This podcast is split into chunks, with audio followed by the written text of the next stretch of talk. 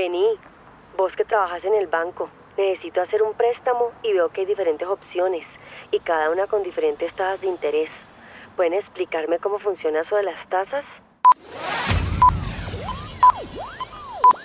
Soy Camila Londoño, trabajo en el área de medios del banco y me propuse responder de la forma más clara a esta y muchas más preguntas sobre el mundo de la economía que tienen mis amigos o personas que conozco.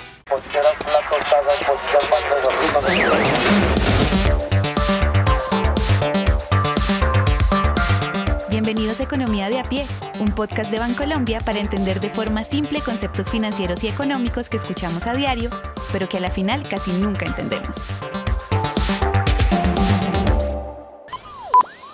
La tasa de interés que los bancos les cobran a sus clientes en las tarjetas de crédito o en cualquier clase de préstamos se determinan teniendo en cuenta muchos elementos, la mayoría de los cuales están en realidad por fuera del alcance de las entidades financieras. Lo más importante es tener en cuenta que el nivel de la tasa de interés depende del nivel de la inflación, es decir, cómo se incrementan los precios de los productos que consumimos a diario y de las decisiones del Banco de la República, que es la autoridad que tiene como misión garantizar la estabilidad de nuestra moneda. Además, también hay referencias de tasas que fija la Superintendencia Financiera. Con esto, en mis propias palabras, me gustaría concluir que no es al banco al que le pedimos cambios sobre las tasas con las cuales trabajamos. Listo, cerremos este paréntesis y retomemos el episodio que preparamos.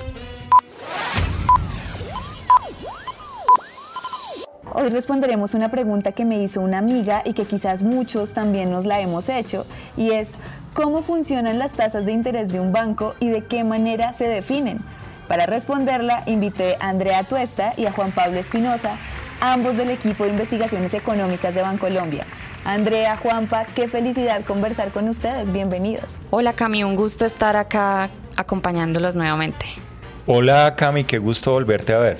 Así es, qué gusto tenerles por aquí en este espacio. Y Juanpa, ¿qué tal si empezamos por entender qué es eso de una tasa de interés y por qué, como me comenta mi amiga, cuando uno busca hacer un préstamo encuentra diferentes tasas según el tipo de crédito y de la entidad financiera a la que uno recurre? Bueno, Camilo, primero, antes de hablar de tasas de interés, es eh, tratar de entender cómo funciona un banco y ya vas a ver por qué. Mira, un banco es un lugar en donde dos personas que están en una situación muy distinta con el dinero pueden encontrar una solución precisa para su necesidad. Imagínate que hay una señora mayor que se llama Rosita y que no tiene esposo ni hijos. Resulta que su hermana que falleció recientemente le dejó como herencia una plata. Doña Rosita vive una vida muy sencilla, de modo que al recibir este dinero que no estaba esperando, no se le ocurre cómo gastarlo. Por el contrario, la señora se preocupa de que si deja en su casa estos billetes, la terminen asaltando. Uno de sus vecinos que la conoce desde hace años le aconseja a doña Rosita que lleve esa plata a un banco y la deje guardada allá. Así va a poder estar tranquila, porque en el banco su dinero no solamente va a estar seguro, sino que además va a poder retirar todo o una parte cuando realmente lo necesite para alguna cosa. Por el otro lado, tenemos a Rodrigo, un señor que tiene una tienda en su barrio. Él empezó su negocio vendiendo apenas unas cosas, pero le ha ido muy bien. Así que ahora quiere empezar a ofrecerles a sus clientes más productos. Pero para eso tiene que comprar varias neveras de esas con vidrio enfrente que uno encuentra en los supermercados. Rodrigo las cotiza, hace cuentas y resulta que la plata que tiene no le alcanza para comprar ni siquiera una de las neveras. La solución que encuentra es ir a un banco, en donde le pueden hacer un préstamo con el cual va a poder hacer realidad ese plan que tiene. Ahora, lo interesante es que el banco hace posible ambas cosas que te acabo de contar porque toma el dinero que recibe de doña Rosita y de miles de personas más que tienen recursos que no van a gastar de inmediato y se lo facilita a quien tiene necesidades de recursos como la de Rodrigo. En otras palabras, un banco moviliza liquidez entre personas, entre empresas y hasta el mismo gobierno. Y los precios a los cuales se moviliza esa liquidez son las tasas de interés. Super Juanpa, muchas gracias por este gran contexto. De hecho, mira que conozco varios casos de personas que van a un banco, ya sea para dejar su plata bien guardada, como Doña Rosita, o para pedir créditos y con ellos montar sus negocios, como Rodrigo. Pero me quedó la duda de lo que dijiste al final. ¿Cómo así que las tasas de interés son como un precio? Entiendo que una camisa o una gaseosa tengan un precio. Pero ponerle precio al dinero, André, ¿tú me puedes explicar? Cami, primero que todo, recordemos que una tasa de interés nos sirve para calcular lo que hay que pagar por utilizar una cantidad de dinero en, por un tiempo determinado, o por el contrario, lo que recibimos cuando dejamos de utilizar el dinero durante un tiempo. Volvamos al ejemplo de Doña Rosita. Doña Rosita vive una vida muy sencilla, de modo que al recibir este dinero que no estaba esperando, no se le ocurre cómo gastarlo. Piensa que al sacar la plata del colchón y llevarla al banco, lo que ella está haciendo es dejando de gastar hoy y aplazando el consumo para el futuro.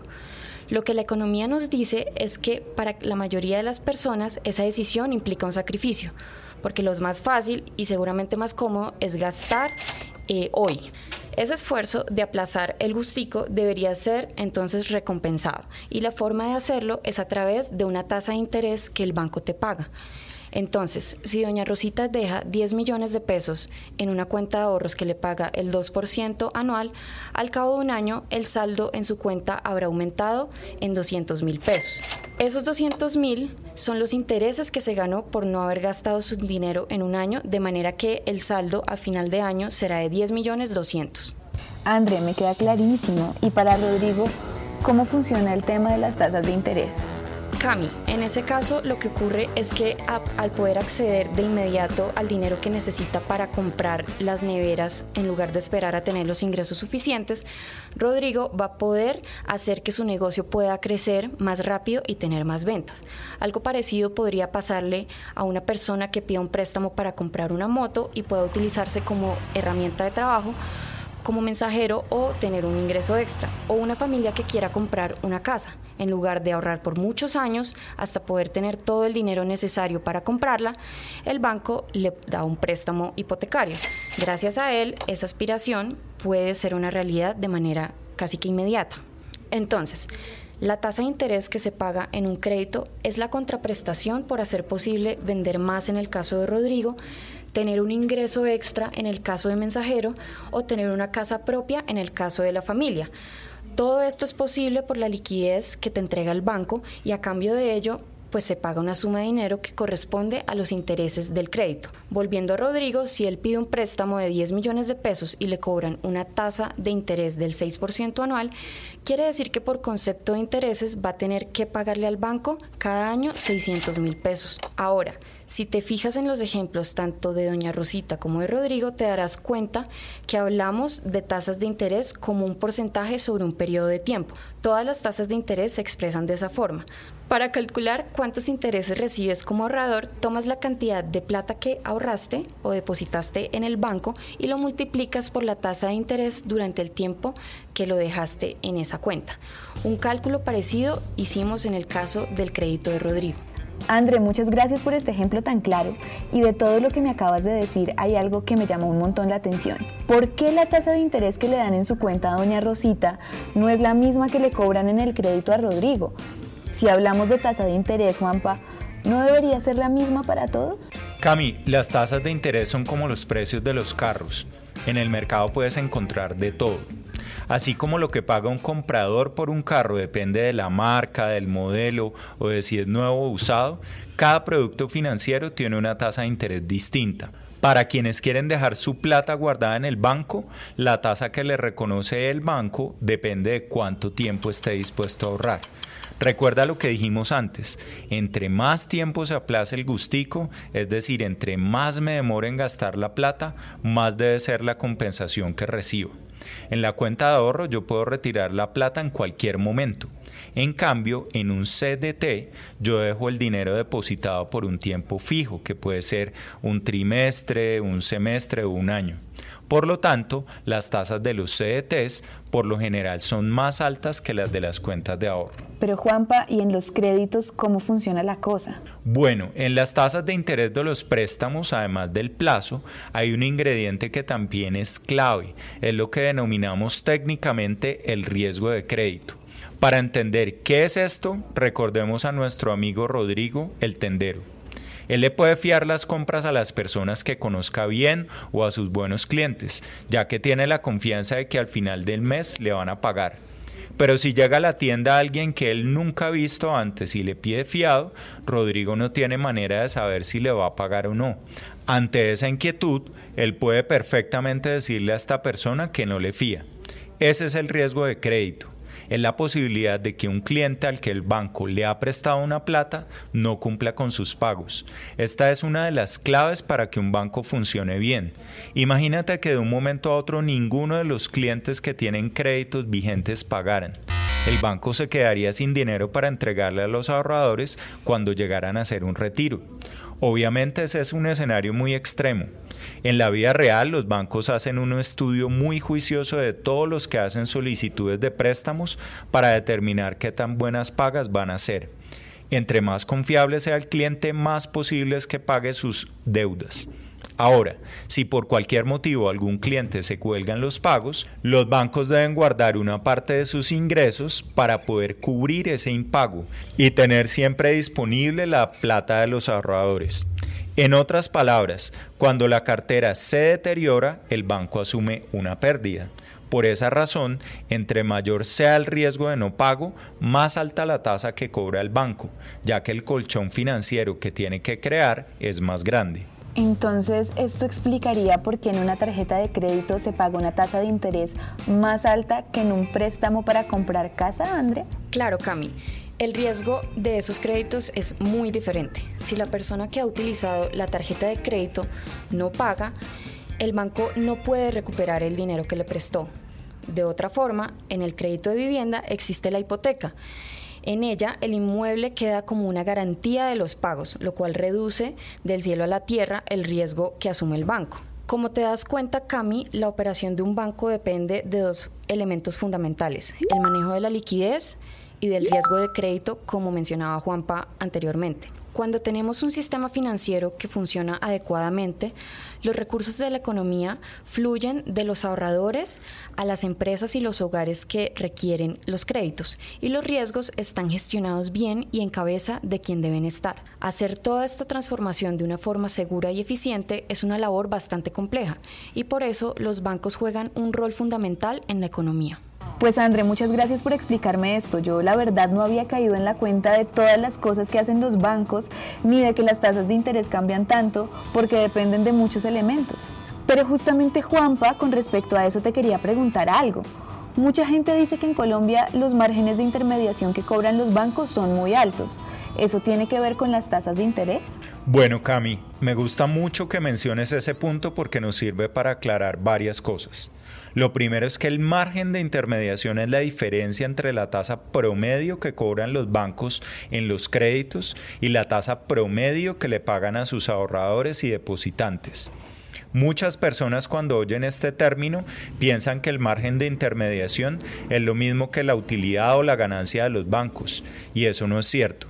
Resulta que con ese margen el banco debe primero que todo cubrir sus costos de operación. Esto quiere decir que con esto se paga todo lo necesario para que los cajeros automáticos siempre estén disponibles, haya sucursales en donde se puedan hacer operaciones y los canales electrónicos ofrezcan cada vez más posibilidades. Y el otro costo importante que se cubre con el margen de intermediación es el de poder manejar de una forma correcta los riesgos de liquidez y de crédito que ya mencionamos hace un momento. Además de proteger la plata de los ahorradores de las fluctuaciones que puede haber en estos frentes, hay que recordar que las autoridades les hacen a los bancos exigencias de, de, respaldo patrimonial muy estrictas, las cuales se reflejan también en el margen de intermediación. Otra cosa que hay que tener presente es que si vemos el valor del margen de intermediación de Colombia y lo comparamos con el de otros países de América Latina, encontramos que nuestro país es más bajo. Además, en los últimos años se ha disminuido bastante, ha pasado de 9 a 6 puntos y se estima que en los próximos años puede llegar incluso hasta los 3 puntos. Esto ha sido posible porque los bancos han adoptado muchos avances tecnológicos y hacen su labor hoy en día más eficientemente. Además, también hay mucha competencia en Colombia. ¿Cómo será que hasta en un supermercado puedes sacar hoy en día una tarjeta de crédito? Juanpa, con todo lo que nos han contado de los bancos y las tasas de interés, solo me queda una última inquietud. ¿En dónde puede buscar la gente más información sobre cómo usar los productos que ofrecen los bancos? Pues bueno, Aprovecho para contarte que varios colegas de Bancolombia lanzaron hace un tiempo una radionovela buenísima que se llama Futuro en Deuda. Está llena de historias cortas sobre la relación de las personas con el dinero y con los productos de los bancos, en cómo muchas veces los empleamos sin pensar en las consecuencias y en qué tips seguir para sacar el máximo provecho de ellos. Se lo recomiendo muchísimo, lo pueden encontrar en YouTube. André y Juanpa, muchísimas gracias por todo lo que me han contado hoy. Miren que yo finalmente entendí qué son las tasas de interés y por qué cambian tanto entre las cuentas y los préstamos. Y por ahí derecho me enteré de cómo es que funcionan los bancos, por qué son importantes para la economía y cómo le ayudan a muchas personas a hacer realidad sus proyectos y manejar mejor su dinero. Qué buena conversación. Me encantó tenerles aquí. Muchísimas gracias. Cami, a ti muchas gracias por la invitación. Muchas gracias, Cami. Como siempre, un gusto. A ustedes, muchas gracias de nuevo por sacarme un tiempo en esas súper apretadas agendas que yo sé que tienen aquí en el banco. Y esto fue Economía de a pie, un podcast de Bancolombia para entender de forma simple conceptos económicos que nos sirven a todos.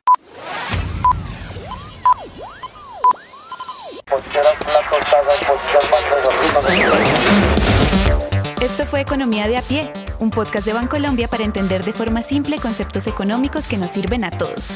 ¿Conoces a alguien a quien le pueda interesar este tema? Compártelo.